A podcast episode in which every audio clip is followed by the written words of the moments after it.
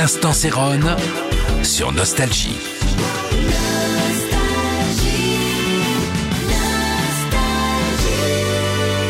Salut, c'est Céron. On se retrouve pour euh, un petit moment de disco et euh, les petites anecdotes que je peux avoir à vous dire par rapport au titre que j'ai choisi dans ma liste. Euh, Dan Hartman, c'était vraiment là euh, instant replay.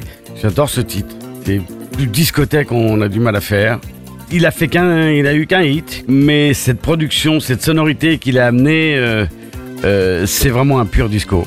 En tout cas, Dan Hartman, en plus, moi, c'est un groupe que, que j'ai aimé parce qu'il essayait pas de faire un hit tout proche d'un hit précédent. On avait une particularité à l'époque, ça c'est un peu ce que je trouve qui manque aujourd'hui, c'est qu'on faisait tout ce qu'il fallait, tout ce dont on pouvait faire pour éviter de ressembler à quelqu'un d'autre. Voilà un bel exemple. C'est un titre qui s'est détaché de tout ce qui se faisait de, sonorité disco.